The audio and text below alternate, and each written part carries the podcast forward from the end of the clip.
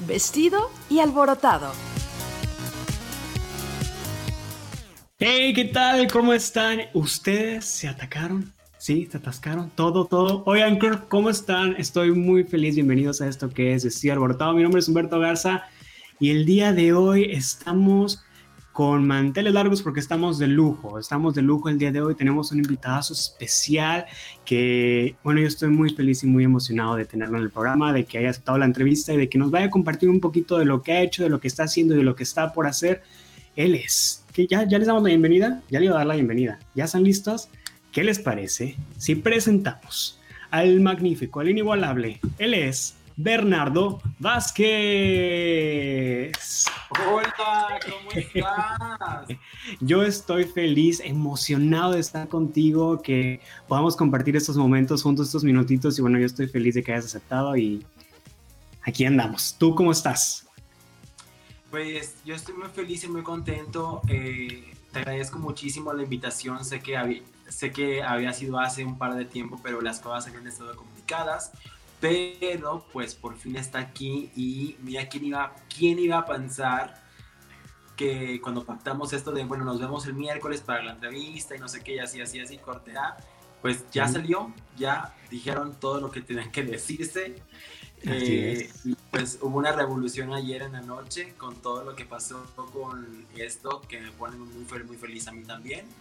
Y pues nada, pues estamos. Y déjame decir una cosa, Humberto, que yo no había hecho nunca eh, una entrevista o plática con alguien referente a Letal sin el personaje, porque yo respetaba mucho, aprendí mucho con el paso del tiempo, eh, que los personajes son los personajes y a veces se pierde un poco como la magia del, teatro, de cómo las cosas. Y pues, pero este, aquí estoy y estoy muy feliz, es la primera vez que voy a hacer esto. Y pues dijeran por ahí, pregúntame lo que tú quieras yo sabré que te digo que sí o que no, o lo que sea y demás. ¿Vale? Perfecto. Yo estoy muy agradecido de que, de que me des esta oportunidad, de que sea la primera entrevista que das como Bernardo Vázquez hablando de Letal y de toda esta experiencia de la más draga, de toda esta fantasía, como le llamo yo. Estoy muy, muy feliz. Me pone uno un poquito nervioso, ¿eh? estoy nervioso, pero vamos a llevarla muy bien, vamos a estar tranquilos, como si estuviéramos en el sillón de tu casa platicando como si fuéramos amigos de toda la vida y yo estoy súper feliz. aquí atrás este es mi, yo, yo, estoy en el camerino de Letal Fury, que es un camerino todo rosa. Aquí atrás es donde yo las entrevistas, en estos sillones rosas. Entonces pensemos que tú estás aquí, yo estoy aquí, ¿vale? Y vamos a cambiar los, el papel, ahora tú eres el entrevistado y yo soy el que entrevista. Así es, así es que qué miedo, pero bueno, aquí estoy. Perfecto, vamos a hablar de todo, de todo, de todo. Y obviamente la primera pregunta con la que ya es tradición de Estudio Alborotado es comenzar como, ¿cómo es que se define Bernardo Vázquez a sí mismo? ¿Quién es Bernardo Vázquez? Qué miedo, qué miedo. Pues no, ¿cómo, me puedo definir? Yo creo que soy una persona muy sensible. O sea, para empezar, la gente lo que no sabe es que yo mido 1.91. O sea, soy muy, muy alto. O sea, la gente, me ve en una foto y piensa que soy pequeñito. Pero yo soy una persona sumamente muy alta, mido 1.91 y entonces soy muy alto y soy pues muy, muy grande de, tamaño. Y entonces eso pareciera que uno es como muy rudo siempre, pero yo siempre he sido muy sensible. Muy, muy sensible. Eh, y ya de ahí te podría agregar que también soy bastante franco, directo y honesto de siempre. Y esperamos esa franqueza también aquí en este programa de Vestido Alborotado. Esperamos que, que, seas tú mismo y es fantástico que nos, que nos vayas a platicar toda tu vida y toda tu experiencia porque realmente Bernardo Vázquez tiene un historial muy grande, un background que es como que, wow, yo eh, me puse a investigar, ya saben, en, en mi modo investigador para Vestido Alborotado y fue como que, ok, creo que no van a, no van a alcanzar a hacer todas las preguntas en este programa, pero vamos a hacer, vamos a intentarlo, vamos a ver cómo nos va. Entonces, Bernardo Vázquez es una persona sensible, sensible, así te defines tú. Sí, soy muy sensible. La verdad es que desde que tengo uso de razón siempre he sido sensible y el arte siempre ha estado conmigo y, yo lloro, lloro y lloro, lloro. A ver si no nos ponemos a llorar aquí en unos minutos más. de los demás, dicen por ahí una amiguita. Oye, pues aquí, aquí casi en cada programa lloramos, ¿eh? Casi. Nunca hemos llegado al, al, modo lágrimas, pero a ver si en este programa es la excepción. Oye, entonces vamos a platicar de, de, de ti, de cómo fue que creciste en este medio, cómo fue que te desenvolviste. Sabemos que eres maquillista profesional. Vamos a hablar acerca de eso. ¿Tú estudiaste referente a esto? No, mira, te voy a explicar más bien un poquito antes de lo que tú estudió. Yo tengo la fortuna y el honor de tener a dos personas que son las más importantes en mi vida, las más, más importantes, que mi madre y mi abuela. Y mira, te voy a enseñar una foto que está aquí, que son ellas dos. wow, qué hermosa foto. Ellas son lo más importante en mi vida. Mi mundo, mi vida gira en torno a mi mamá y a mi abuela. Y entonces ellas han sido las personas que me han hecho a mí el, el hombre que soy, el, el ser humano que soy junto a mi padre, pues que ya está en el cielo. Eh, pero yo desde niño, yo tuve una gran inclinación hacia las artes plásticas, entonces eh, siempre he desarrollado el arte, siempre desde niño dibujaban servilletas, dibujaban papel en mis cuadernos, en lo que sea dibujaba. Y ya después, eh, cuando tenía yo 7, 8 años, entré a tomar clases de pintura en una clase particular, junto con una señora que yo amo muchísimo, que de hecho está mis pincelos se los dediqué yo a ella, que se llama Doña Teres Pin, que ahora tiene ya casi 100 años. Este, Y entonces desarrollé más todavía las artes plásticas. A la par, a nueve años, eh, de los, estuve de los 8 a los 18 años tomando, eh, estudiando danza clásica. Haz de cuenta que ves que yo en Bellas Artes, un CNA que es el Centro de las Artes sí. Eh, las Artes. Cada estado tiene como su centro mm, de las artes, entonces yo estuve en el Centro Morelense de las Artes, en el SEMA, y desde ahí tomé clases de artes plásticas y a la par danza clásica y a la par este, teatro musical. Entonces yo tuve desde los desde el, pues sí, desde estuve toda la secundaria y toda la preparatoria en las clases optativas que eran teatro, eran teatro musical. Entonces hacíamos teatro, teatro, teatro, teatro. Y yo conocí el teatro por una compañía de teatro musical amateur cuando tenía yo siete años. O sea, mira, imagínate, o sea, yo crecí con mi abuela, la mamá de mi mamá, que me enseñaba el oro de México.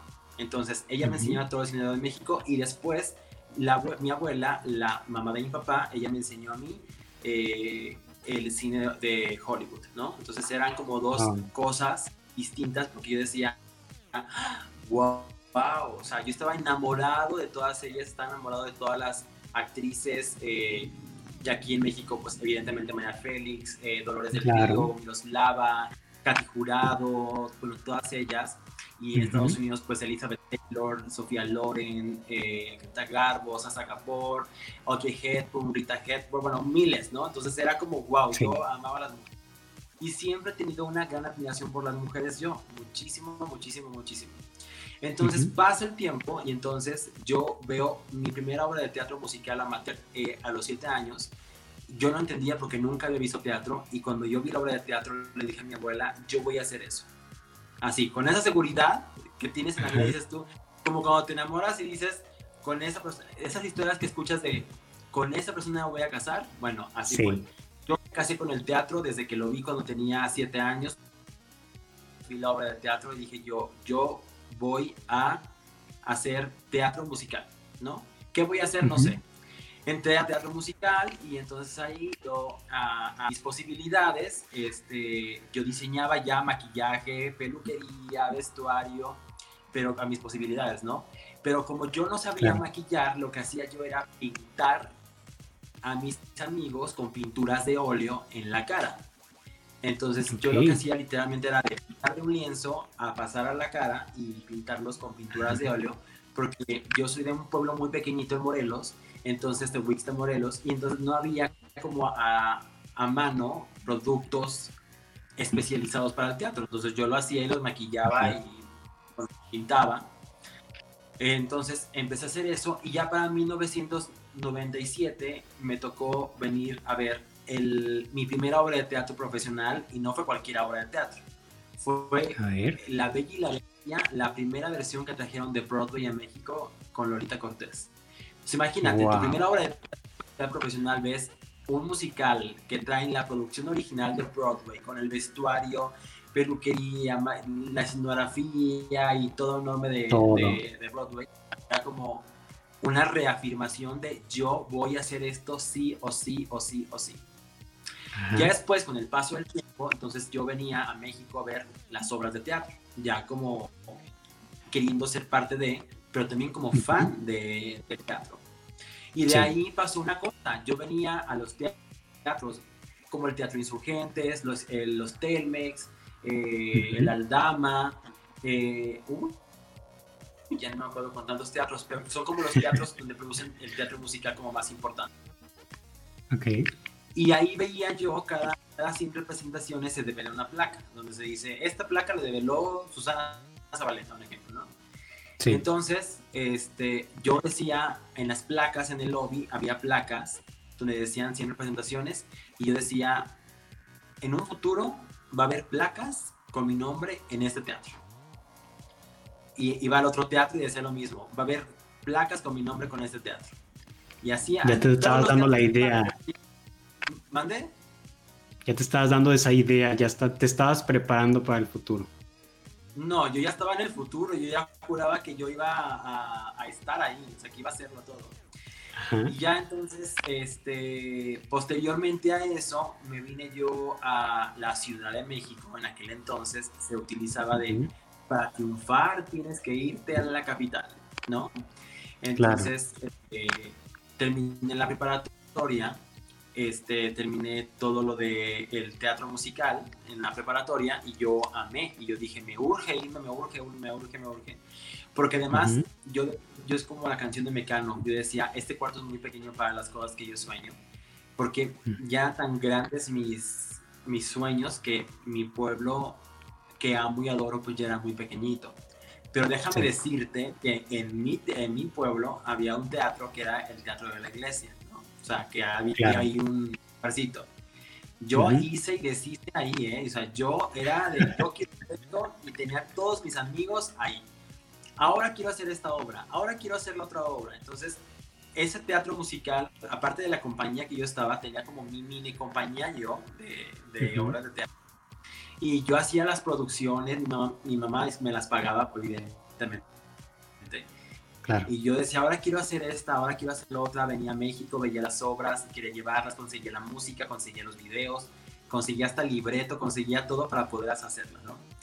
Y tenía un poder de convocatoria que no tienes una idea, ¿eh? Porque para, para hacer lo que yo hice, o sea, hice dos cosas que nunca se me van a olvidar. Vine a ver a México la obra de teatro Los monólogos de la vagina, ¿no? Y entonces vi, y yo, pues son tres actrices que leen los monólogos de la vagina, no sé qué, y ya, ya, ya para aquel entonces estaba conociendo yo a actores y demás. Entonces me, me regalan a mí el libreto de los monólogos de la vagina. Y yo así de, oh my, yo ah, voy a hacer algo. Entonces, en mi pueblo, como en todos los lugares, están las señoras más famosas, ¿no? Que son doña Tere, la que hace no sé qué, la maestra Ausi, no sé qué, pero son como las mujeres más emblemáticas.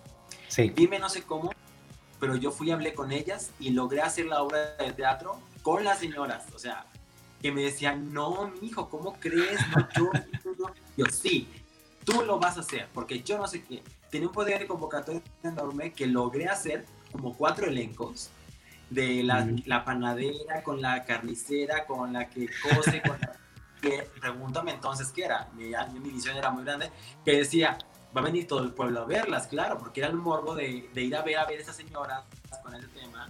Y luego, cuando ya estaba en México, el sacerdote de la iglesia me pidió de favor que si podía hacer eh, eh, una un favor para la iglesia, ¿no? Porque la verdad, honestamente, en ese teatro de la iglesia, pues imagínate, es el teatro de la iglesia, ¿no?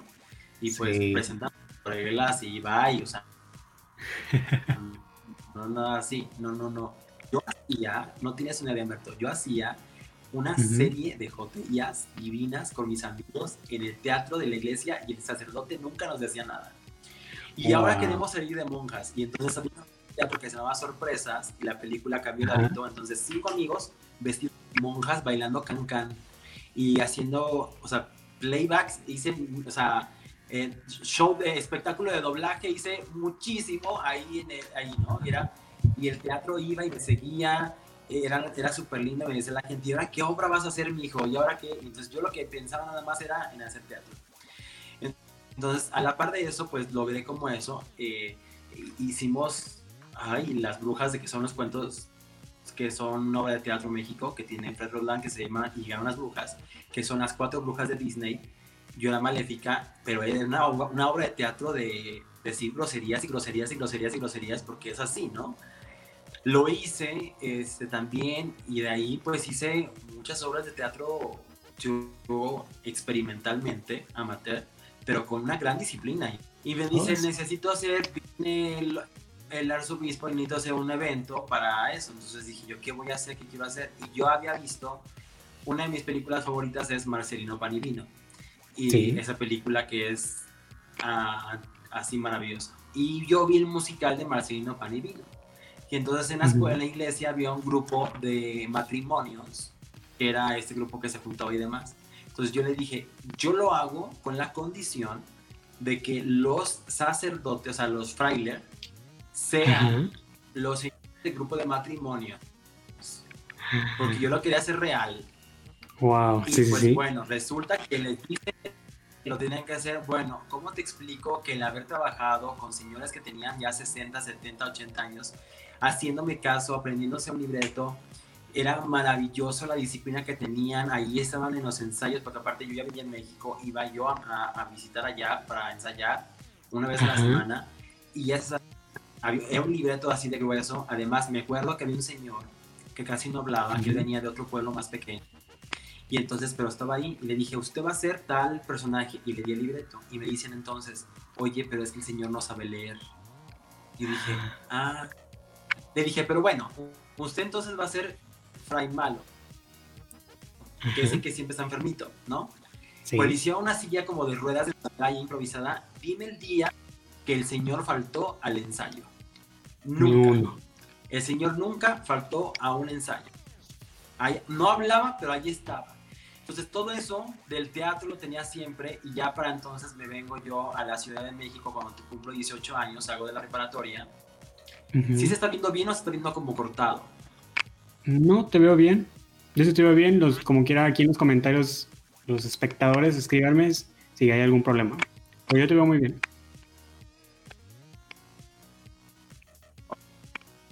Entonces, este, bueno, terminé yo con los sacerdotes haciendo la obra, digo, con los señores, haciendo, bueno, haciendo todo.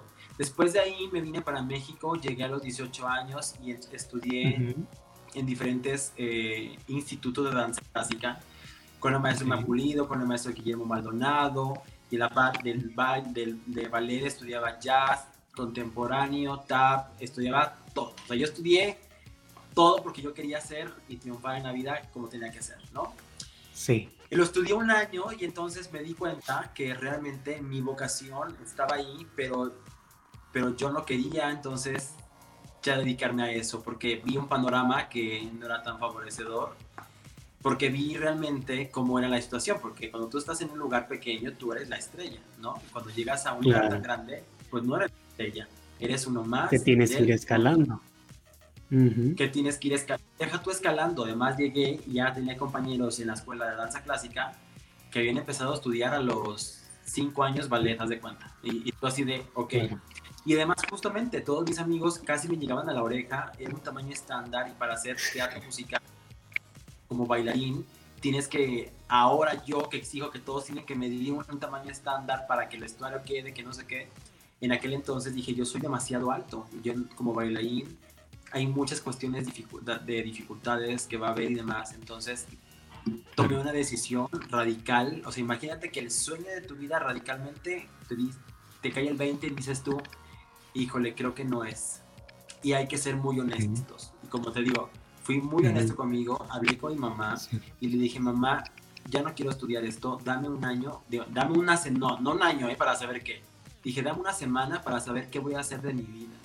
Porque para aquel entonces mi santa madre, que era muy era una mujer viuda que estaba sacando adelante el negocio, más mi carrera, más todo. O sea, ya era una mujer muy, muy letal. Ella la verdad era mujer letal. Entonces, yo tenía en aquel entonces una vecina que ella es cantante, que se llama Sheila.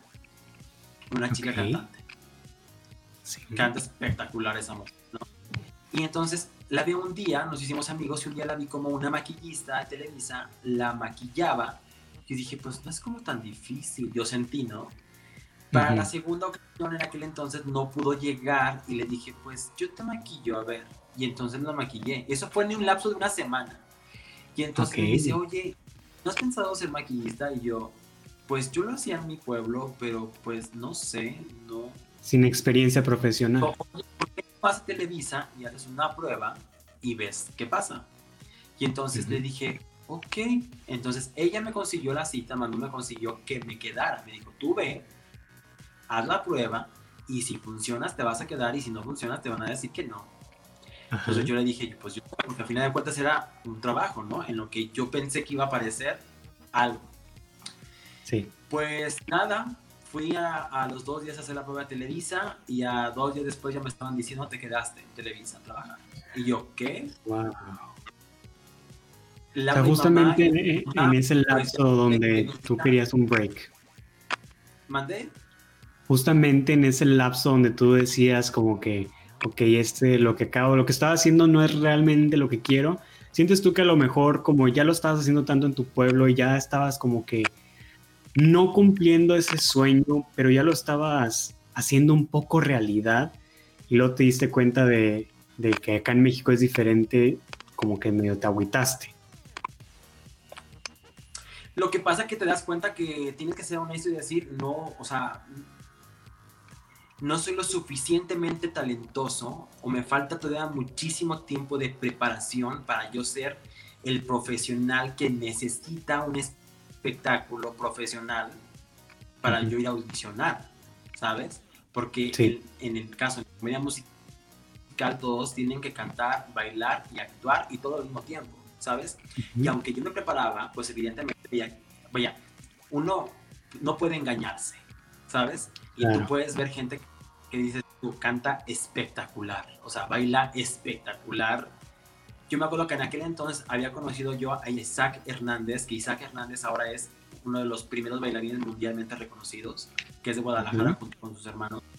Lo había conocido en aquel entonces y yo dije, vi un, un día vi cómo bailaba él danza clásica y dije yo, o sea, ¿cómo te explico que yo no hago ni siquiera ni el mínimo de lo que hace este cabrón? ¿Sabes? O sea, era tan espectacular este hombre que yo dije, no, o sea, tengo que ser realista, ¿sabes?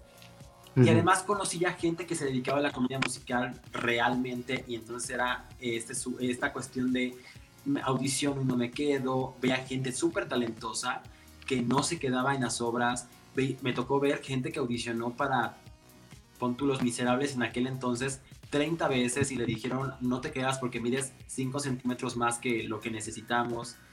O sea, vi todo el mundo cruel, no. Vi el mundo real, no el cruel. Vi el mundo real que te decía, si tú no te preparas como tienes que hacerlo, no vas a poder hacerlo. Pero aquí la cuestión era que yo tenía que ser también muy responsable con mi vida y con la de mi mamá y decir, yo no puedo estar aquí 10 años siguiendo preparándome a ver si la voy a hacer o no. Tengo que resolver esto porque yo me salí de acá y no voy a regresarme yo a decirle, mamá, me sigues manteniendo. Entonces me quedé en Televisa y entonces dije mamá, ya me quedé, ahora pues a ver qué sucede. Para ese entonces yo no era fan de ni telenovelas, no veía ni programas de televisión ni nada, porque yo estaba encerrado en el teatro, en mi escuela, estaba viendo películas del cine, o sea, eso era como mi guau, el cine, ¿sabes? De las películas. Y entonces, para aquel entonces, eh, que ya era fan de todo esto, yo a quien pedía conocer era a Silvia Pinal, porque yo quería preguntarle a ella, porque yo crecí viendo a Silvia Pinal en las películas. Mi duda era cómo se graba el blanco y negro, pero lo hacían en color, ¿sabes? Era como mi duda muy existencial de cómo lo hacían. Y para aquel entonces, ya en las obras de teatro, yo ya ubicaba a Susana Zabaleta, que después ahora forma parte muy importante de mi vida, fue una obra de teatro. Yo la escuchaba, ¿no? Entonces, entre que venía las obras, las veía, las escuchaba, veía videos y demás por el estilo, entré a Televisa y en Televisa estuve como unos tres años, pero, pero comencé de cero, o sea, de nada, y terminé siendo el coordinador de los programas musicales de los fines de semana, estos bailando, cantando, eh, ¿sabes? Todos esos programas de los domingos, ¿sabes? Fue una etapa bastante compleja porque fue una escuela para mí, una gran escuela para mí, porque fue difícil, o sea, fácil no fue para mí. Tener mi lugar, eh, que la gente me respetara, yo tenía 19 años cumplidos, y en 19 años cumplidos tú estás estudiando en la universidad, una carrera, no te estás enfrentando a lo que te vas a enfrentar después de la universidad. Y aquí eran con personas que tenían de verdad una trayectoria de 30 años de maquillando en mil telenovelas, mil películas, 20 años, 15 años, 10 años, 40 años, era, así, tú eras un mocosito que había entrado a trabajar ahí, ¿sabes? Pero sí. siempre aprendí algo bien de mi abuela, que era la prudencia, prudencia Grifel, dijera mi abuela. La prudencia me decía, mira, hijo, cuando tú estés en un lugar que no conozcas, no hables hasta que sepas en dónde estás. Primero escucha a las personas en dónde estás, sé prudente, sé educado, sé humilde, sé respetuoso, entonces yo venía de esa escuela de mi abuela de que yo no decía nada, ¿sabes? Entonces, pregúntame en todos estos años cuántas veces me han dicho de un camerino, oye Bernardo, ¿te puedes salir porque vamos a hablar de algo personal? Nunca. Sí. Porque yo, mira, yo me he enterado de mil cosas muy difíciles, complicadas que yo he seguido haciendo. Claro. Empecé ahí entonces, y empezó, y 14 años después, eh, cumplía ahora en mayo, 14 años, este, mi amiga Yari Mejía tiene 20 años en el medio, yo tengo 14 años. Este, tengo 14 años. Este, pues haciendo todo, o sea, haciendo y hecho pues desde televisión, comerciales, o sea, he maquillado a todas. Las más importantes desde México las maquillé. Y realmente, sí, como lo decíamos al principio del programa, te has tenido un historial demasiado largo con demasiadas personas a las que tú has maquillado y tengo fotos, ahorita se las enseñamos. Eh, ¿Maquillaste hasta quién ibas a decir? Maquillé a... Ay, se me fue ahorita el nombre. Ay, se me fue, se me fue, se me fue. Esta mujer australiana que es espectacular. Australiana. Australiana, australiana. Canta, actúa. australiana. Canta, canta, canta, canta, eh, canta. sí, es esta. Um, Iggy Celia. Dua Lipa. Es ella. Acuérdate el nombre. Sí. Ah, yo bien lejos, ¿no? Kylie es Kylie, creo. Que ahorita anda muy en la fama ahorita. Ahorita, pero yo me tocó maquillar en un programa que vino a Televisa, pero fue de 5, 6, 7, 8 y no hay ninguna foto, por eso no digo que la maquillé, pero hay un video donde ella hace su musical y, este, y yo, soy, yo sé que la maquillé, ¿no? Pero pues de ahí, imagínate, he maquillado a todas, o sea, todas es todas. Ahora sí que toda la dinastía final, a Susana Zabaleta, Rebecca Jones, eh, a todas, he maquillado a todas las mujeres. ¿Quieren ver fotos? ¿Quieren ver fotos de, de maquillando? Aquí tenemos, miren. Tenemos a Regina. Tenemos aquí, obviamente, a. Yo siento que es como que tu musa. ¿Tú crees que ella sea tu musa? ¿Sabes te voy a contar una cosa? Mira, cuando uno empieza y uno es muy chavito, eh, lo que uno recurre a hacer son muchas pendejadas. Eso es la realidad. Yo creo que la inmadurez de la edad eh, se, se, recrea en que no tienes experiencia y en que no sabes qué hacer. Y lo que tienes es, voz, nada más para hablar. Pero no tienes conciencia ni madurez en la cabeza. Susana Zabaleta, la primera actriz, te voy a decir una cosa, la primera eh, celebridad que yo maquillé fue en aquel entonces a Galilea Montijo para un programa que ella estaba haciendo. Pero fue un tiempecito, luego después se fue a hoy y ya no la maquillé. Y eh, hice con ella un par de unitarios y demás, pero la primera, primera, primera celebridad que confió en mí, que me dio todo, todo su cariño, amor y respeto, y yo amo y la respeto mucho, es Maribel Guardia. Maribel Guardia para mí es una mujer muy especial en mi vida. Justo ahí está, mira. Maribel Guardia es una mujer muy importante en mi vida porque ella me abrió la esposa. Ella me dijo, ven. Y tú sabes, Humberto, eh, tú ves a gente que es muy talentosa o gente que no tiene talento. Y a veces dices tú, híjole, si yo voy y le digo algo, va a mi contraproducente. Un consejo, ¿sabes? Como de, hoy la gente no acepta consejos para crecer, ¿eh? O sea, hoy la gente es, es, es, chingona porque, porque dice yo soy chingona.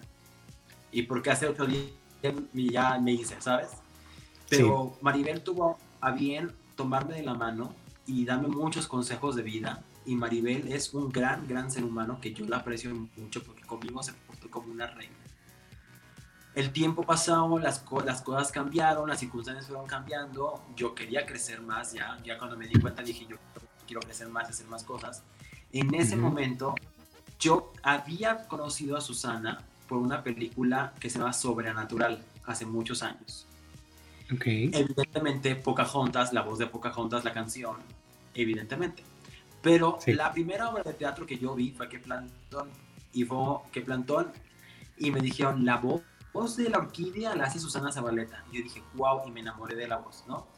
El día en que yo estaba en una locación y me dijeron, eh, vas a maquillar a una mujer, y yo dije, bueno, aquí voy a maquillar, ¿no?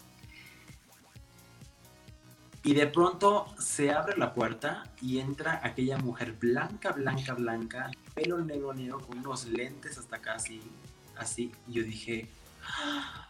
o sea, yo hice esto. Y para que, para que yo me sorprenda, fue. Porque ya había maquillado a un montón de gente, pero no era como del autógrafo y así. No, era como. Y, y se quita los lentes y me dice, ¿tú me vas a maquillar? Y yo le dije, sí. por dentro yo estaba así, mira, así estaba yo por dentro. Yo decía, tranquilo Bernardo, tranquilo, eres un profesional y no eres un fan. Entonces tú tienes que hacerlo perfectamente.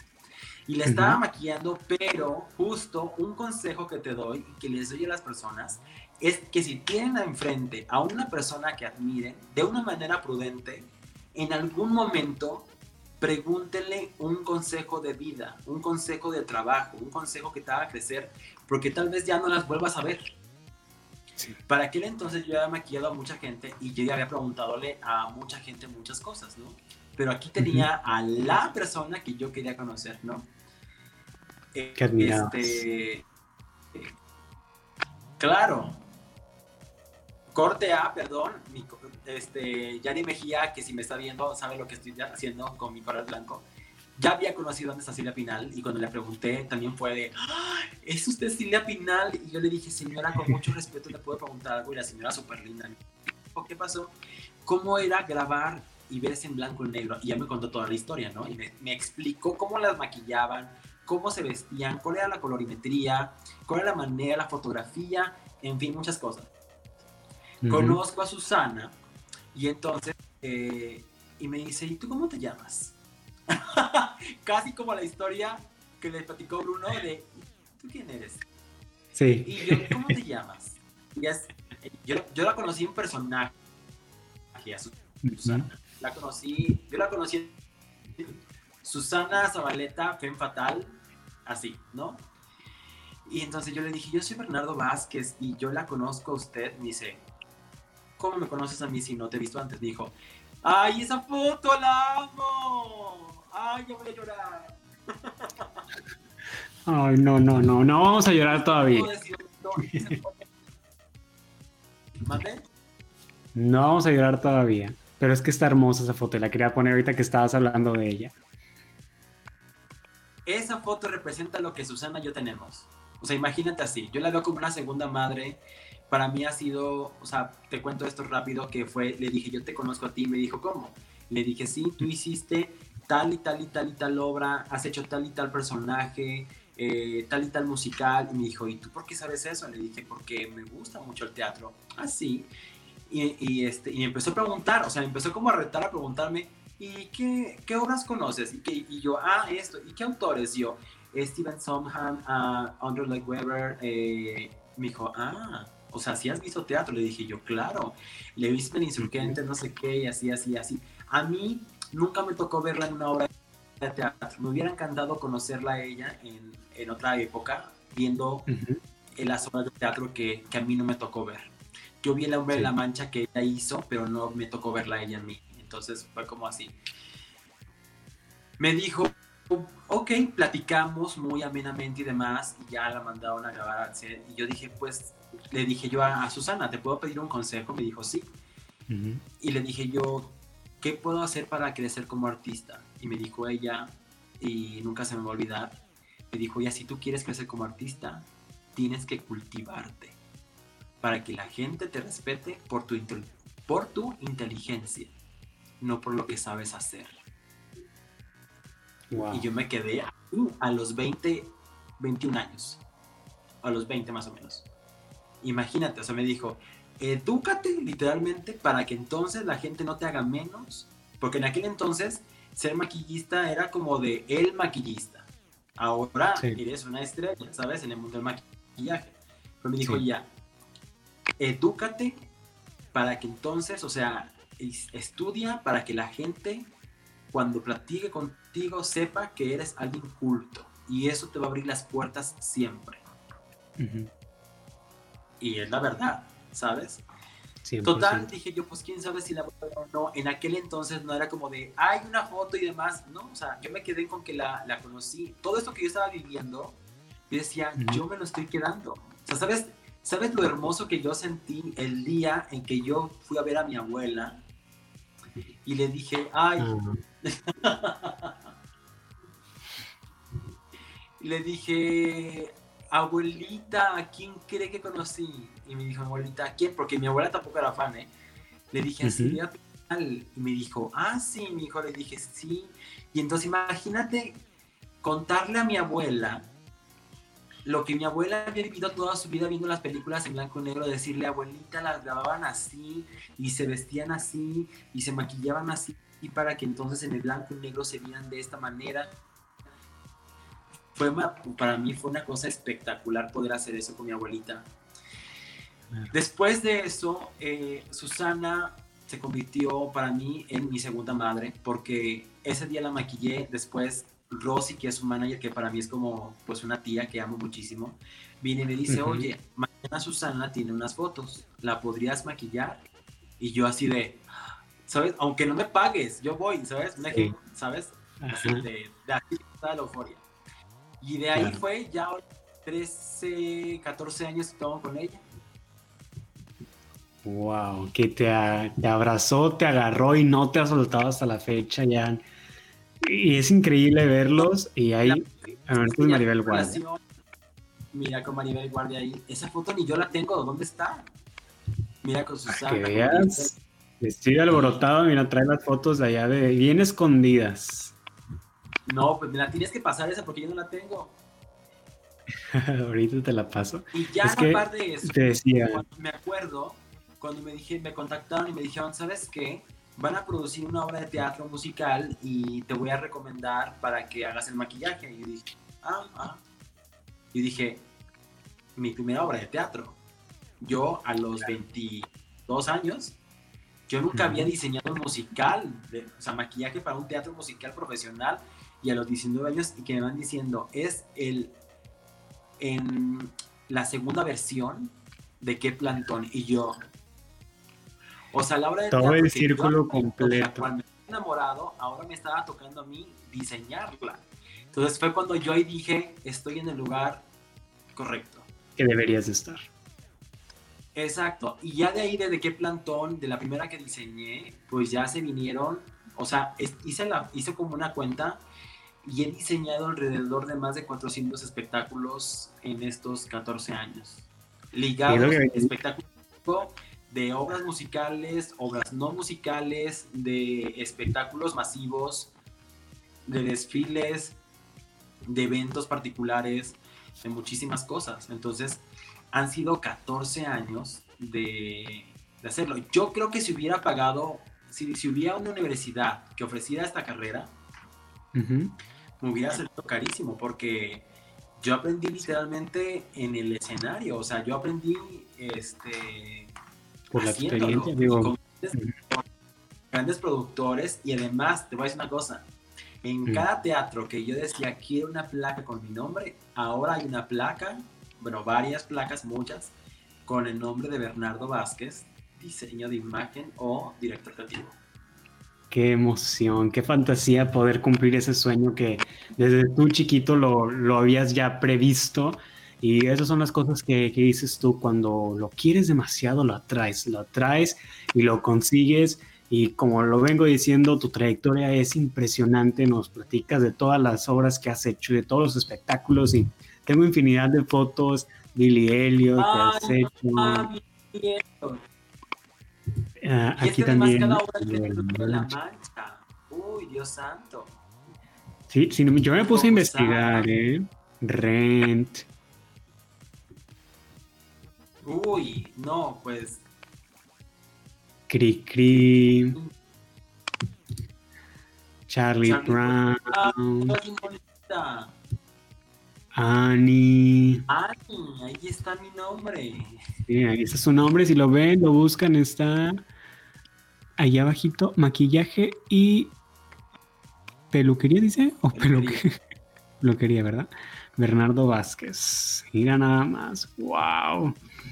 Tenemos acá. Ay, hoy no me puedo levantar. Fíjate que esta es una. Ajá. Por ahí debo de estar en alguna de esas fotos, quién sabe. La he diseñado como cuatro veces. Fíjate que hoy no me puedo levantar. Es una de esas obras que siempre he querido crear. Siempre. ¿Ya te viste? Ahí. Les digo que hay un delay. Aquí estoy, sí, claro, mira. Estás aquí, ¿no? Arriba en no, la. Ahí estoy, ya me vi. Hay un chavo gris en la izquierda, dos arriba, ¿no? Sí, ahí estoy. Y ahí está. Te decía que hoy no me puedo levantar, es una obra que siempre, pues como yo soy actor también, siempre he querido montar acá, y obviamente no se puede porque la presentan allá en México, pero siempre ha sido un sueño esa obra. No sé por qué, no sé por qué siempre ha sido como que le he querido participar en esa obra. No sé, me gustó muchísimo, no la he podido ver en persona, pero aún así siento que algún día, algún día, y cuando vi que, que, que la habías diseñado, yo fue como que, wow, qué fantasía tener a Bernardo que ha diseñado tantas obras y siendo un theater kid myself, este, no sé, me siento en las nubes platicando contigo y que me cuentes todo esto. Ahora te voy a decir una cosa, cuando yo empecé en el teatro con la obra de Qué Plantón, era yo diseño de maquillaje. Después yo entré al Teatro Insurgentes sí. y entré en una obra que se llama Amor, Dolor, lo que te había puesto, que era con Susana, Silvia Pinal, Diana Bracho, Mariana Treviño, Gaby de la Garza, que para mí también son súper lindas conmigo. Pero ahí entré como maquillista de Susana, ¿sabes? Pero a mí, lo que me, a mí lo que Susana me enseñó fue la autogestión, a crear tus propios proyectos para que la gente te llame y no te esperes a que alguien te llame para hacer tus proyectos.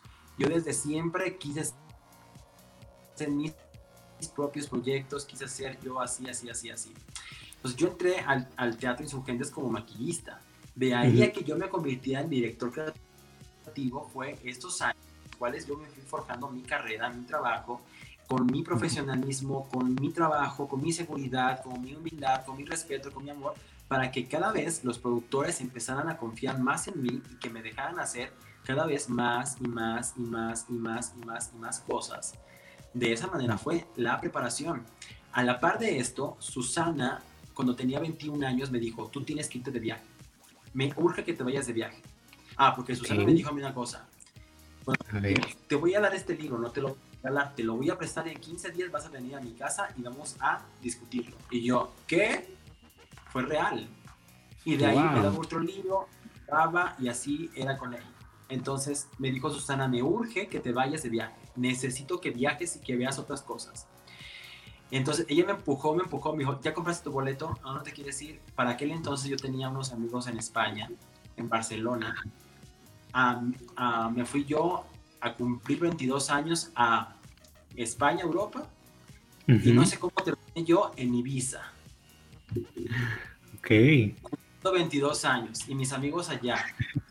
No tienes la idea, porque no, no he visto en México un espectáculo como los que hacen en Ibiza las personas. están muy cabronas con los espectáculos que se hacen y se producen en Ibiza para fiestas eh, electrónicas o circuit en Europa. O sea, sí. un, me llaman a mí y me dicen, hoy es la, el, día, la fiesta brasileña de alguna manera, ¿no? Había como cuatro de Corcovado en escenografía en el escenario, toda una cosa espectacular de plumas y demás. Ahí conozco a eh, Manuel Albarrán, que es una persona que empezó en Ibiza a hacer eh, vestuario de, de, cosas, de espectáculos, y es el que hizo los cuernos de Maléfica, el, el, shocker de Maléfica, el, todo lo de metal del Super Bowl de Madonna lo hizo él, y ha hecho lo que sacó a Lady Gaga en los MTV, un, shocker de metal, con él, lo, él lo hace. Él también me dio unos súper consejos. Es que es lo que te he dicho, yo he aprovechado la oportunidad para preguntarles a todos, dame un consejo, cómo puedo hacer esto, cómo puedo hacer lo otro, ha sido de eso, entonces fui conociendo de ahí, cumplí 22 yo en, en Ibiza y ya, de, aquí para allá ya he sido viaje, viaje, viaje, viaje. Luego me tocó, mi, me tocó a mí la primera vez ir a Nueva York y fue espectacular porque imagínate ahora que yo estaba viendo las obras originales que yo veía aquí, pero el montaje original allá. Pues, ¿cómo te explico? O sea... Entonces, este, pues me la he pasado, igual cuando fui a Nueva York la primera vez, pues imagínate, llego y veo el fantasma de la ópera en... ¡Qué fantasía! A mí no me tocó verla aquí en México, me tocó verla en Nueva York y la vi, o sea, salí yo en la matiné y me esperé a volver a, o sea, pagué boleto en la mañana y pagué boleto en la tarde para volver a verla y decir, o sea, ¿cómo hacen esto? Porque el fantasma de la ópera está hecha en una caja negra, son puras telas negras y todo lo que sucede es lo que se mueve. Sí. Y ahí vi pues infinidad de obras desde aquel entonces y entonces hice en una noche una, una compré un tape y como todo el circuito, el distrito de Broadway está entre calles literalmente, me fui afuera de los teatros, hay un póster, literalmente, que sacó un acrílico donde vienen todos los créditos. Pues por ahí tengo la foto, voy a buscarla. Me puse en los teatros donde venía el crédito de Makeup and Hair Designer eh, Angelina Ballon. Ponía el tape y ponía Bernardo Vázquez.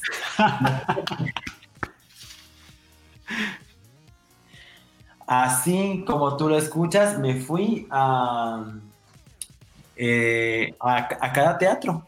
Wow. o sea, si ya me funcionó a mí en México, decir que quería estar, ahora quiero estar acá, ¿no? Entonces me fui a las obras de teatro, este, a, pues había todos los musicales, y pues eh, el teatro musical ha sido para mí una gran escuela, o sea, imagínate, he visto grandes actores, cantantes, bailarines que hacen cosas espectaculares, pues en todos los montajes originales que me ha tocado ver en Nueva York. Ha sido algo pues muy espectacular todo esto, la verdad. Yo he podido ver Wicked en, en Nueva York el año antepasado y fue una fantasía total. Yo viviendo mi fantasía, porque, o sea, ver de cerca el en Broadway, estar en Broadway y ver todo esto es impresionante justamente el Fantasma de la Ópera tiene un, espacio muy especial en mi corazón, entonces te entiendo perfectamente y esto que, que hacías en los pósters de Broadway se me hace espectacular, se me hace excelente porque digo, no creo que sea ilegal. no, yo lo puse, o sea, vaya, lo hice a las 3 de la mañana también, o sea, lo puse, me fui a correr, tomaba fotos y así. Y ya con el paso del tiempo pasó que, ya que ahora me decían, por ejemplo, en el Teatro Insurgentes, ¿sabes qué? Ahora vamos a traer tal obra de teatro. Y entonces ya me, ya me mandaban a mí, por parte de la producción, ya sea a Nueva York o a Londres, a ver los montajes junto con el equipo creativo para supervisarlos y después traerlos a México. Entonces, así me tocó. Entonces, ya cuando imagínate, si de por sí ya en México ya hacía, o sea, me fascinaba, cuando me dijeron, ahora vas a entrar al backstage de, uh, de tal obra de teatro para que la supervise. No, era una cosa espectacular. O sea, era así de qué, cómo. O sea, yo vivía un sueño, no una fantasía, vivía mi sueño realmente. Sí. Ya fue como fue como fui creciendo y avanzando, conociendo y en el camino y pues estudiando y todo eso. Y ya de ahí, pues imagínate todas las obras que he hecho, que he visto, los espectáculos, este, pues todo, todo, todo. Oye, todo, las todo, que todo. faltan, las que faltan todavía. No, el día que yo conocí a Beth Midler, bueno, yo me, me hacía así, me, me quería quitar eso, eh, a Glenn Close, eh, porque las conocí por las obras de teatro. claro. Entonces, verlas en el escenario y luego poder verlas atrás, aunque sea tocarla, y yo quedarme mudo porque no sabía qué hacer. Este, y ya les decían, no, pues él es Bernardo, él es mexicano, viene a supervisar tal, la obra porque la van a llevar a México y entonces a él lo mandaron para supervisar maquillaje, peluquería y vestuario. Entonces hay obras de teatro que yo diseño de cero o hay obras que tengo que supervisar para traerlas a México y adaptarlas.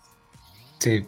Y así, de hecho, antes de la pandemia, pues estaba Sugar, estaba La Jaula de las Locas, estaba Mentidrags, estaba. Ay, ya ni me acuerdo. Ah, y Chicago musical.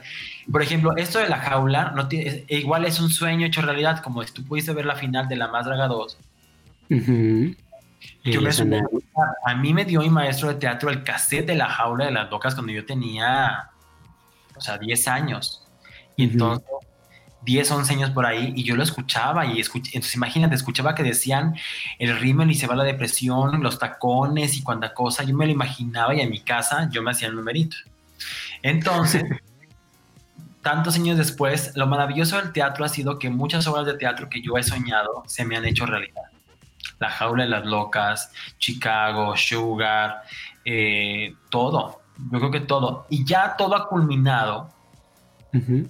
Ahora cuando pasó lo de Mentidrags fue una cosa maravillosa porque pude unir dos cosas que tanto amo, que es eh, justamente el teatro con, esto, con, con, le- con lo que ahora es eh, el personaje que interpreto. Este, y además que eh, Mentidrags fue como mis 15 años. Me dijeron, haz lo que tú quieras, confiamos en ti. Y yo, sí. Pero entonces dije yo, lo hago, pero si lo hago con mi equipo. Si no, no lo hago. Y fue difícil la negociación porque ellos querían que tener su equipo.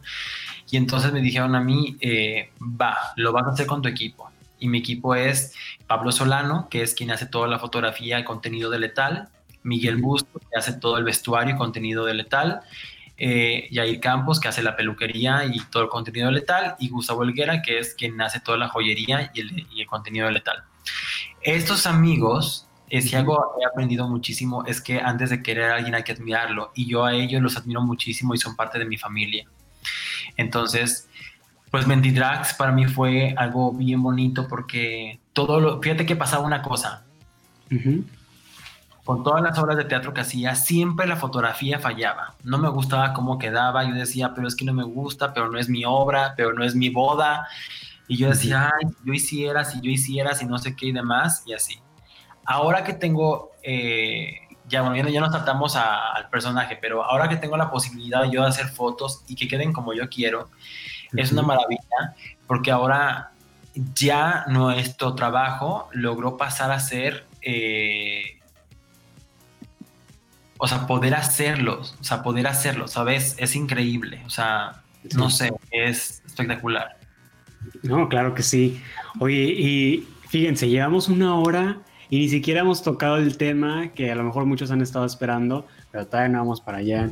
Eh, también tienes, haces videos en YouTube con diferentes personalidades. Pues en el, internet de todo esto pruebas un poco de todo, ¿sabes? Y dices, ay, me gustaría hacer esto, me gustaría hacer lo otro. Ay, mi Regina dorada, Regina Blandón, que amo y adoro. Tenía un canal ahí que Dios santo era otra cosa, era otra persona. Todos a mira. Aquí tengo fotos. Uy, Sí. Mariana Treviño. Tengo fotos aquí de cuando hicieron a Morticia, Susana. Angelique Boyer. Aquí hace poquito maquillaste a Geraldine. Bueno, pues ya, a ver, empecemos con el tema. Todavía falta, eh, todavía tengo más, todavía tengo más. Oye, pero espérate, todavía, todavía, todavía nos falta, porque fíjate que yo no sabía Ajá. que había sido juez en lo de Knicks, Knicks Awards México. Yo no Sí. seguí la, la temporada en México, yo seguí la de Estados Unidos, la primera porque bueno, creo que fue, fue la primera, cuando estuvo Rosie McMichael y Patrick Starr, pues Sí. porque Team Rossi 100%. Y mira, yo no sabía que había sido juez invitado. Y fíjate, justamente una de las invitadas jueces en la final de los Knicks Awards fue nada más y nada menos que Vinny. Y mira, aquí tenemos una foto con ella. Ay, no, no sabes lo que yo sentí cuando conocí a Vinil. O sea, yo me quedaba. eh, O sea, me quedaba. ¿Cómo te explico? Porque además te voy a decir otra cosa personal. Cuando yo era pequeño, la primera película, o sea, yo nunca tuve conflicto con mi sexualidad. Yo desde que nací dije, yo soy Bernardo y yo soy así. O sea, nunca dudé en de que si yo ni, entendía ni qué eran las palabras, ¿no? Ujú. Era lo que yo sentía. Nunca tuve problema con mi sexualidad, ni mi familia, ni nada conmigo. La primera película que yo vi, que dije, wow, fue Reinas o Reyes, como fue con Patrick Swayze y John Leguizamo y Wesley Ujú. que era esta versión de Priscila, pero en Estados Unidos, y justamente la escena donde Patrick Swayze la hace así, se pone la peluca y se ve, y la hace. Bueno, yo la tengo en mi cabeza, ¿cómo te explico?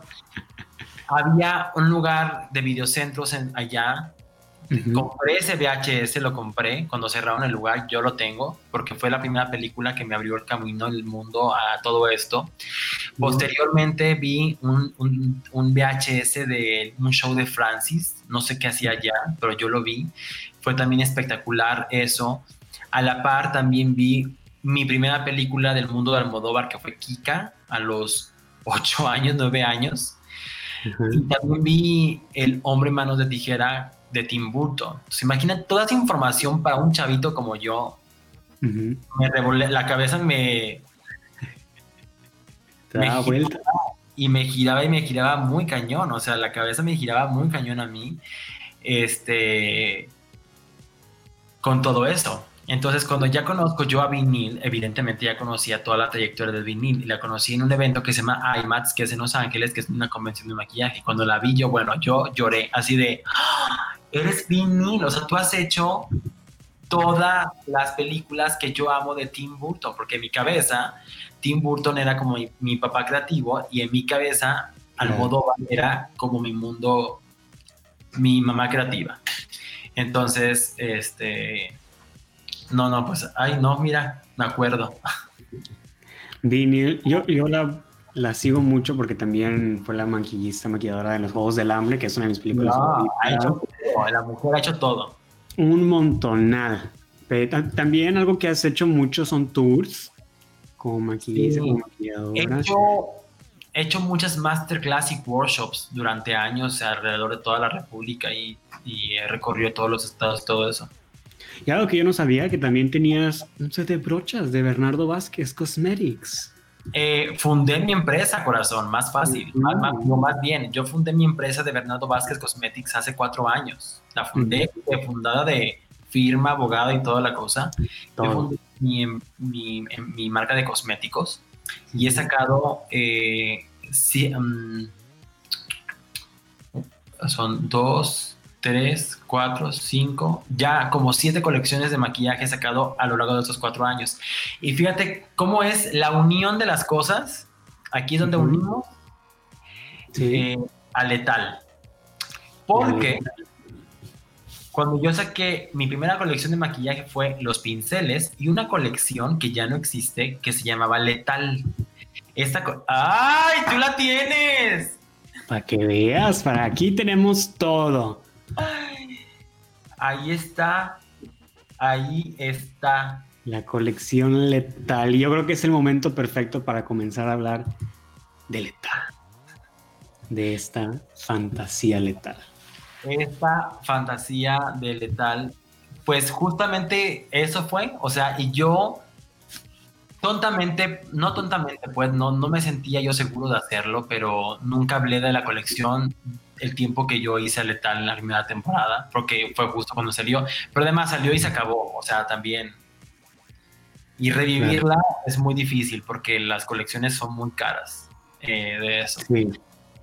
Sí. Y pues 100%. bueno, a ver, ya platicamos mucho, Dios santo. Este, ¿qué, cuéntame, a ver, quiere, a ver, mira, hablando de la más draga, te voy a contar una cosa. Primero que nada, yo tengo un contrato de confidencialidad y yo sí lo respeto. Entonces, tú pregúntame lo que tú quieras y yo sabré si te lo puedo responder y de qué manera. ¿Vale? No te preocupes, aquí en Vestido Alborotado no buscamos exclusivas, ya se lo saben, aquí buscamos la experiencia. la experiencia que, puedes tener, pero que yo te puedo decir. que bueno, de hecho en, en, en, uno en vivo tuvimos una pequeña exclusiva que fue un spoiler y una exclusiva que el primero de septiembre nos iban a dar un avance. Y miren, ya fue ayer y estamos viviendo esta fantasía. Justamente para empezar a hablar de esta otra fantasía letal, esta última foto de letal. ¡Ay, Dios! Para comenzar. Uy. Justamente perfecta. Pero bueno, letal, letal. Ahora, ya ves la primera pregunta que yo te hice, que fue cómo se define Bernardo Vázquez, y que ya nos platicaste exactamente cómo se define Bernardo. Ahora la pregunta es, ¿cómo tú definirías a letal, a este personaje que tú creas que tú, que tú das vida? Ay, ¿cómo lo definiría? La verdad, yo creo que, híjole, mira, las personas eh, saben de nosotros o de las personas muy pocas cosas porque uno comparte lo que uno quiere compartir. Aprendí muchísimo con Susana Zabaleta, que una cosa es el personaje y una cosa es la persona y me dijo, ¿tú has visto cuántas cantantes o cantantes, mujeres o hombres, se han perdido y se han vuelto locos? Es porque nunca supieron separar lo que es el personaje de la persona. Yo con ella he tenido el ejemplo de conocer a la Susana cantante, a la Susana conductora, a la Susana actriz, a la Susana líder de opinión y luego estar en su casa y conocer a Susana amiga, a Susana mamá, a Susana hermana, a Susana hija, la he conocido en todas sus facetas y yo decía justamente eso, cómo logra poder como cambiar un switch y apagar el, ¿sabes? Pero solamente es sabiendo quién eres tú y quién es el personaje. Yo creo que a Letal la puedo definir de muchas maneras y tiene muchos significados porque Letal vino a darme una luz enorme que, que yo necesitaba. Eh, en un cumpleaños, o sea, vaya, todo mundo de alguna manera nos llegamos a vestir de lo que sea en un Día de Muertos, en un Halloween, como tú quieras. Pero letal ya existía desde que yo era niño, desde que yo hacía teatro, desde que yo quería ser personajes de mujer, desde que yo quería transformarme y era la manera justificada de hacerlo, porque era teatro, porque era esto. Y Letal siempre existió ahí. Pero un día, en un cumpleaños mío, aquí en, digo, en mi casa, este, hice un cumpleaños muy sencillo. Sencillo, con luces, con telón, con bailarines. ¿Cómo te explico que hice hasta mi primer, no el primer, pero espectáculo de doblaje que hice fue Amante Bandido de Fangoria y Miguel Bosé. Yo era Fangoria y Miguel Bosé era Susana. ¡Wow! ¡Qué fantasía! Por ahí hay un video o una foto por ahí que nada más ahí. De hecho, hay un videito donde yo estoy con ella y Carlos le dice a Bruno, Bruno, grábalo. ahí fue cuando yo, cuando pues fue eso? Porque ya te contó Bruno y Carlos cuál fue la historia de ellos. De sí, ya tuvimos una, una historia, la versión de Bruno, Carlos también la versión de Johnny, pero ahora queremos conocer tu ah, versión. ¿Cuál fue la versión de Johnny? ¿No la, no la vi? Ahí está la entrevista, me estoy alborotado. Ahí está la entrevista con Johnny también, nos platicó un poquito. Y pues ahora nos toca escuchar de la mismísima Letal o la persona que interpreta a Letal, porque también pues vamos a separar aquí a Bernardo y a Letal. Y no queríamos. pues vamos a ver cómo, cómo es tu versión de esto. Ay, Dios santo. Pero espérate, antes de entrar a, lo de la más draga, Letal nace, Letal sale desde que estás pequeño, desde que pues, tú tienes memoria de, que comenzó Letal pero ¿cuándo le fuiste dando ese como que sentido a letal, tal cual es hoy en día? Uy, pues mira, existió siempre en mí. Y existió en mí una parte femenina que estuvo siempre, siempre estuvo. Desde que yo vi Reinas o Reyes, que justamente en, esa película la que, la que entrega la corona es RuPaul en esa película. Sí. Eh, siempre existió esa parte femenina mía como hombre y como artista. Y yo creo que nada más era el momento indicado para poder hacerlo. Porque además, viéndolo bien hoy en día, para mí hacerle tal es como retomar la carrera que yo dejé trunca en aquel entonces, porque finalmente hoy en día lo que estoy haciendo es interpretar un personaje. Claro. Entonces para mí ahora es como retomar todos estos años que yo dejé de hacer teatro y de hacer cosas, retomarlos ahora, pero con un con una bagaje cultural muy grande. Entonces fue ahora crear esto y, y sacarlo ahí. Yo tenía otra personalidad, yo no es como soy ahora. Yo antes era bastante, como dijo Carlo, era muy especial. Muy, muy, muy especial. Y justo lo que dijo, yo le dije a Carlo, porque Carlo y yo hacíamos videos de Fashion Films y entonces un día le dije, oye, fíjate que va a venir un fotógrafo, no me gusta mucho lo que hace, pero yo lo voy a dirigir como yo quiero. Y literal, o sea, fue así. Ahí se me contaron ellos y ya, de ahí ya surgió ya todo lo que pasó después. Pero sí era muy especial, era muy especial porque, y lo estoy siendo porque, porque imagínate cuánto me exigen a mí para yo estar donde yo estoy. Claro.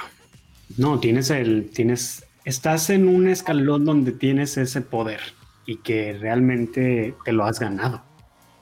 Entonces me exigen a mí muchísimo y por eso, entonces de pronto eh, te voy a contar algo que la gente, porque la gente siempre me pregunta de la más draga y siempre es sobre lo mismo de siempre, ¿en qué sentido?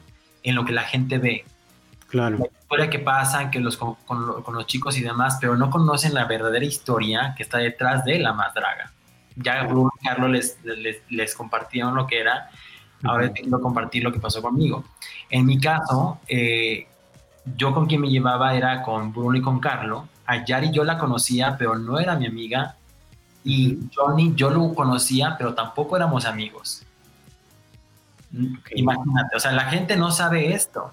Pero cuando empezamos las grabaciones de, bueno, antes de empezar, uno viene y me dice, oye, fíjate que vamos a hacer esto. Y yo, ay, qué padre, me encanta la idea, no sé qué, y así, así, así, así. Me explica, pero yo como tengo mi cabeza en la luna, yo pensé que quería que yo saliera de yo, Bernardo, dando mi crítica. Dije, ah, ok, pues tiene que ver porque pues yo finalmente, pues a eso me dedico, ¿no? Claro. Y me dice a mí, no, me gustaría que tú lo hicieras pero transformado. Y yo me quedé así de... No, o sea, yo creo que también fue como la emoción de, como cuando Susana, así que fue como de... Sí. Yo dije, no sé, no sé, no sé, no sé. Y le pregunté, evidentemente, a mi mamá, que me dijo, hazlo. Le pregunté a Susana, me dijo, hazlo. Todos estaban seguros de, de mí, menos yo de mí.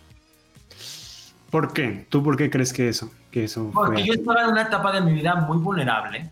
Estaba yo saliendo de una etapa muy difícil y lo que menos quería era tener que lidiar con, con cosas complicadas de la que las personas opinaran. Y no es que me, no es que me, no es que me importe lo que la gente piense de mí, sino que era un momento complejo, ¿sabes? En otro momento digo, ay, ahorita es distinto, pero en ese momento era complejo y yo sabía que iba a estar expuesto de una manera con un personaje de esa, de esa, de esas características, ¿sabes? Claro. Porque la gente no iba a entender las cosas y claro, tenían, la gente no iba a entender por qué, porque de pronto, de la noche a la, la mañana, aparezco así de, ¡pum! Hola. Y te voy a dar mi opinión. Y claro, es difícil de entenderlo. Es decir, ¿tú quién eres para venir esa palabra la escuché 500 veces, ¿no? Y tú quién eres para criticar, y tú quién eres para decir esto, tú quién eres. Y yo no quería decir que era yo, porque yo no quería que me atacaran a mí en lo personal, porque yo estaba arreglando muchas cosas familiares, personales, en mi vida personal. Claro. Y el personaje era una cosa, ¿sabes? Sí, sí, sí. Pero entonces, eh, día como Bruno dijo, unos días antes, bueno, ya, letal, ya, ok, no sé qué, ya, entonces Miguel Bucio, quien hace la ropa, es quien hace la ropa a Susana Zabaleta. Yo le dije, Miguelito, fíjate que voy a hacer esto y así me dijo, ah, a ver qué podemos hacer. todo fue porque además, evidentemente, me decían, yo te presto cosas, pero nada me quedaba, porque yo soy enorme. Entonces, unos días antes, le digo a Bruno, ven Bruno. Ahí viene Bruno todo lindo y así demás, porque Bruno, así como lo ves, es un bebé, o sea, es un bebesote enorme. bueno, no, es chiquito, pues ya de, ya de grande. Este, y le digo, ¿sabes qué? No, no lo voy a hacer. No, no lo voy a hacer. No me sentiste seguro. Recuerdo que me, me puse a llorar eh, y Bruno se sentó en el sillón y yo me acosté en sus, en sus piernas y él muy... Eso, ay, mira. No, pero te das cuenta cómo cambia la, cómo cambia la situación de desde que lo conociste, que era un fotógrafo que a lo mejor no te gustaba cómo tomaba las fotos, hasta este momento tan íntimo donde estabas acostado en sus piernas, en un momento donde realmente no sabías qué era lo que iba a pasar.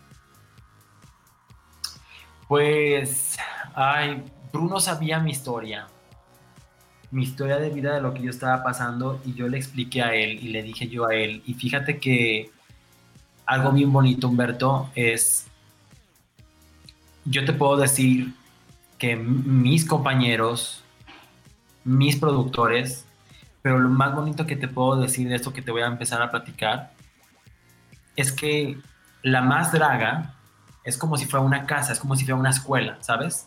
Sí. La UNAM, un ejemplo. La UNAM, no sé qué. La estructura es, se llama UNAM. Lo que está dentro son los maestros y los alumnos, ¿sabes? Sí. Pero al final de cuentas los alumnos y las generaciones van cambiando. Y quien queda son los maestros y los directivos. Entonces, lo que pasa, lo que pasa es que de lo que me siento muy, muy. Ay. no, no, no. Tú te ves bien. No leas los comentarios. No, no, no, no, no, no, no, es eso. Yo, yo estoy. Eh, um, la más larga para mí, más allá de ser como una escuela, como te digo, como una como esto de la UNAM que te decía. Es una familia. Es una familia realmente que tristemente nosotros como espectadores no podemos ver lo que hay detrás. No podemos ni siquiera tantito de lo que realmente es todo lo que es la más draga. Y sí lo pudimos ver con Bruno y Carlos en la entrevista. Todo ese empeño que le ponen y cómo lo llaman ahora esta tercera temporada, que es la temporada del milagro y ver cómo todos, cada uno puso de su parte y ahorita podemos ver cómo Bernardo puso de su parte y algo que no quería hacer, algo que realmente Bernardo no quería hacer.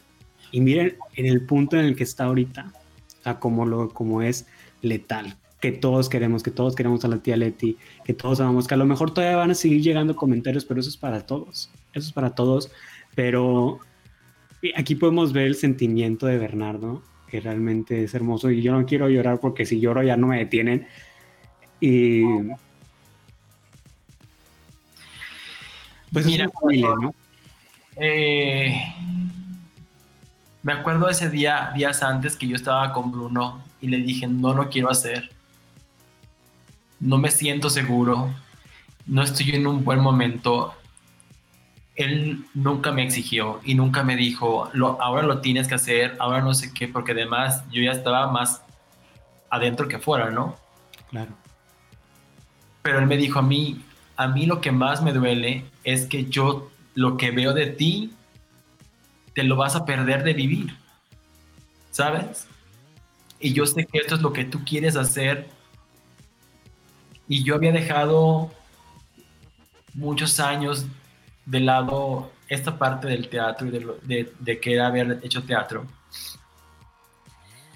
Y, Bruno me convenció no de hacer tal Bruno me convenció a mí de ser un hombre libre y de poder hacer lo que yo realmente quería hacer, que era ser feliz, que era poder explorar mi sexualidad, de poder ser letal, y letal tiene un significado que es ser libre para mí.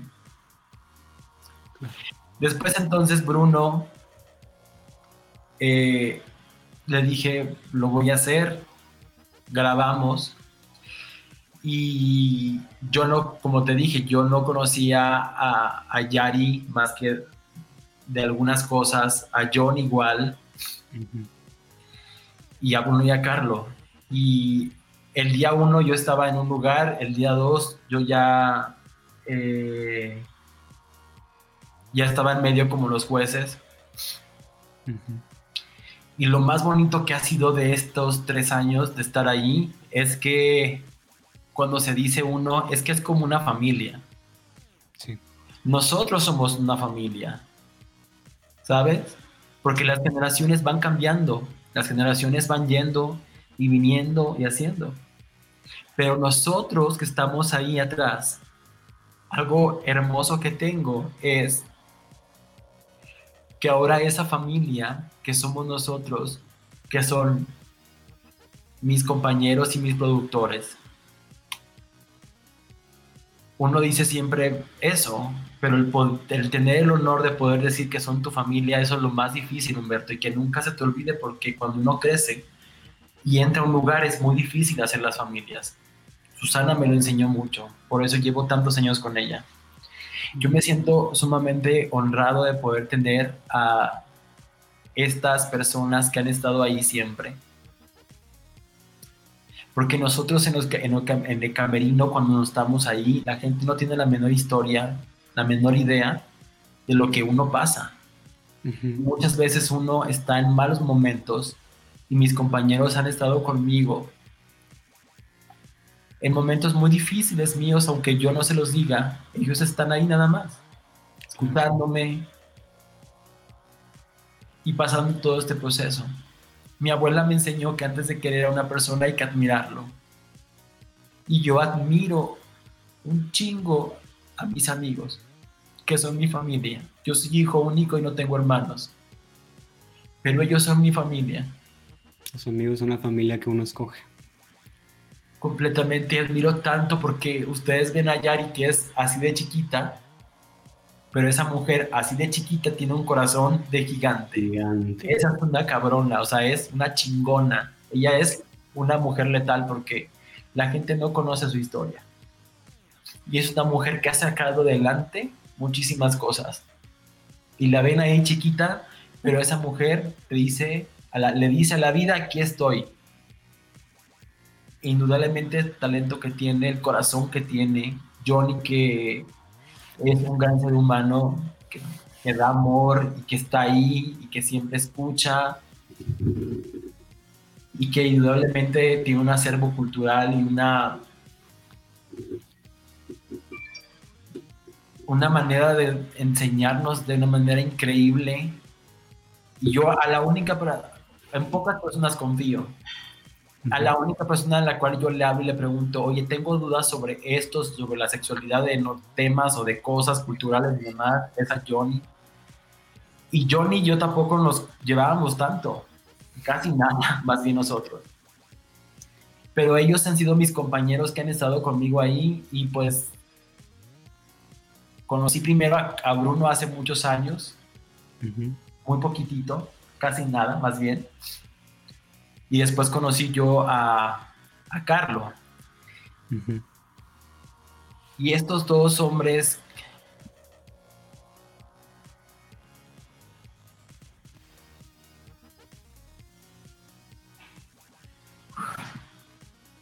Tómate tu tiempo, no te preocupes. No te preocupes. Estos dos hombres para mí han sido algo increíble porque han confiado en mí, han entendido mis procesos de vida. Y un productor te diría, a mí me vale madres, tú vas a hacer lo que yo quiera, porque ese es el proyecto y es eso. Y ellos han sabido respetar los momentos míos personales. Y eso lo hacen los amigos, no los productores. Bruno es, es, un, es un niñote que tiene un alma enorme y un corazón increíble. Carlos tiene una sensibilidad espectacular para poder hacer las cosas. tiene un alma gigantesco, un alma gigantesco que realmente sobresale una pantalla, sobresale una experiencia, sobresale con esto de la más draga que pues se los llegué a decir en su momento que la esencia que tiene este programa, realmente no hay ningún otro programa como eso. Es una. Es un programa que se hace con tanto amor que hace que nosotros nos caemos enamorados del programa también. Y es por eso que ha tenido el éxito que ha tenido.